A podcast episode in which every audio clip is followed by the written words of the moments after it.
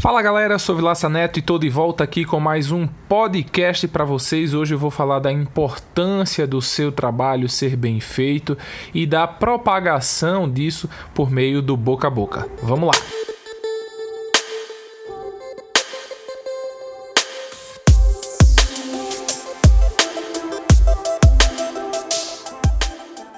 Bom, em que pese eu tenha dito no episódio anterior que a gente iria aos poucos mudar o foco, eu continuarei sempre falando também da advocacia, né?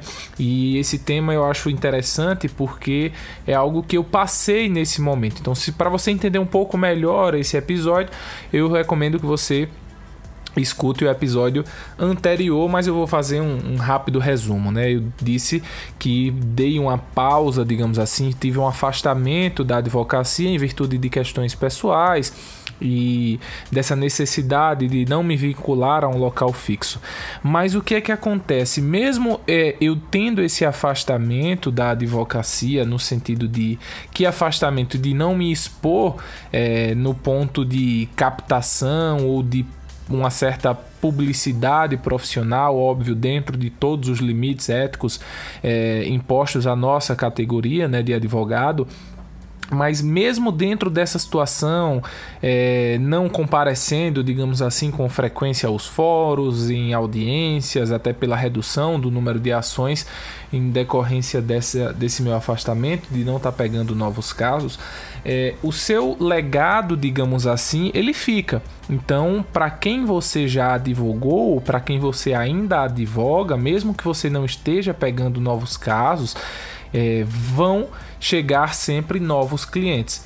Claro, isso não é fácil, isso não é simples. Para quem está iniciando, tá ali no zero, nos primeiros meses de advocacia, isso não vai acontecer, dificilmente vai acontecer, mas com o tempo os clientes que já passaram, digamos assim, por você, eles diante de situações novas que eles vão vivenciar ou que amigos, parentes, pessoas próximas vão vivenciar, se você fez o seu trabalho bem feito, se você e aí o, o que é o trabalho bem feito? Vou gravar depois um podcast sobre isso. Não é somente juridicamente, tá? Mas é o atendimento, a atenção que você deu ao cliente.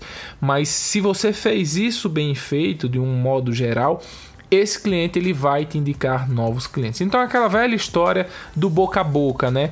De se você fizer um trabalho bom, esse trabalho ele vai repercutir positivamente não só para quem foi diretamente beneficiado, mas esse beneficiado ele vai trazer novos clientes. Então foi isso que aconteceu, mesmo com esse afastamento, digamos assim, do mercado, repetindo, não afastamento da advocacia, porque eu continuo com clientes, continuo com processos, com todas a, toda a atenção necessária necessária, mas esse boca a boca é, foi muito forte no ponto em que, mesmo como eu disse, repetindo, mesmo com esse afastamento, até hoje eu recebo é, indicação de novos clientes.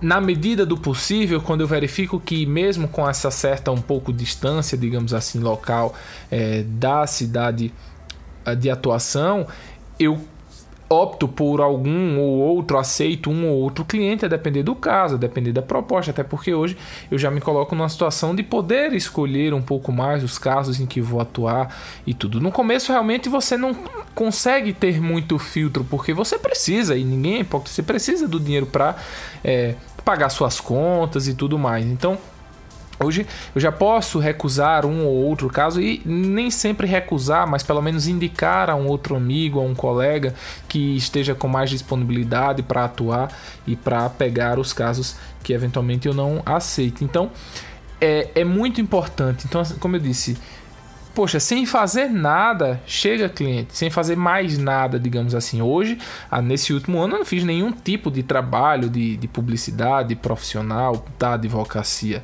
para tentar, digamos assim, atrair algum cliente. Nada, nada, nada, nada. E mesmo assim, chegaram clientes e todos os meses eu consegui ter uma receita oriunda da advocacia. Então, preze pelo trabalho de excelência. Ah, mas o cliente não me pagou tão bem. Mas olha, quem define o preço é você. Então, se o cliente pagou o preço que você pediu, se depois, com um certo tempo, você passa a achar esse valor pouco, aí é outra história. Mas para ele, ele está pagando o que você cobrou. Então, assim, independentemente do cliente, independentemente da causa, faça o melhor possível, porque isso a médio e longo prazo vai repercutir positivamente. Tranquilo? Eu sou Vilaça Neto, me sigam nas redes sociais, comentem, curtam, coloquem lá sugestões de temas e a gente sempre vai estar batendo aquele papo legal. Forte abraço!